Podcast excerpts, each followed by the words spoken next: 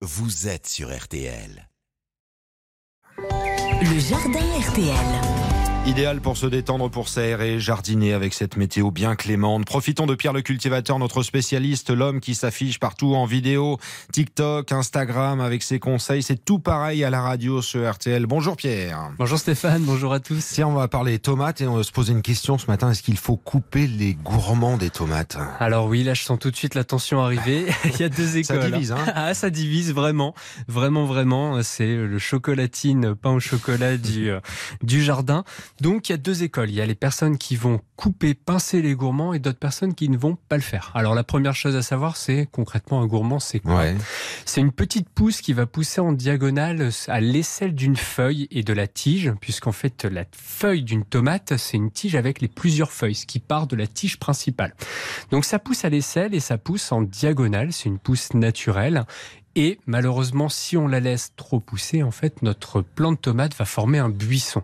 Donc pour ça que certaines personnes vont retirer les gourmands pour que le plant puisse s'aérer plus facilement parce que si ça forme un buisson, l'air circule plus difficilement et les rayons du soleil ne vont pas pouvoir toucher l'ensemble du feuillage.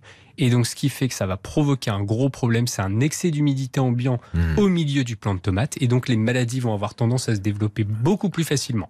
Donc ça c'est la première raison et la deuxième raison c'est que si on laisse le plant de tomate avec l'ensemble de ses gourmands, donc on va avoir plus de fleurs, donc plus de fruits si l'ensemble des fleurs sont pollinisées par le vent directement, on va avoir plus de fruits et on risque si on a un plant pas assez robuste d'avoir des plus petits fruits plutôt que d'avoir des gros fruits.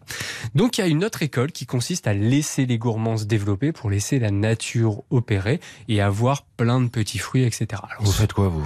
Alors moi, je fais un peu des deux. Je suis normand, hein, donc euh, voilà.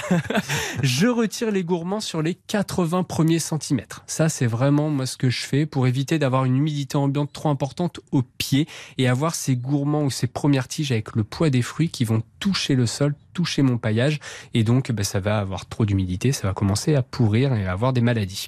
Donc je retire sur les 80 premiers centimètres. Dès que les gourmands apparaissent, je les pince avec mon doigt. Et s'ils sont beaucoup trop gros, parce que je vais partir un week-end, une semaine en vacances, je reviens, j'ai des gourmands qui se sont développés, je vais utiliser mon sécateur et je vais couper un demi centimètre, un centimètre au-dessus du départ du gourmand.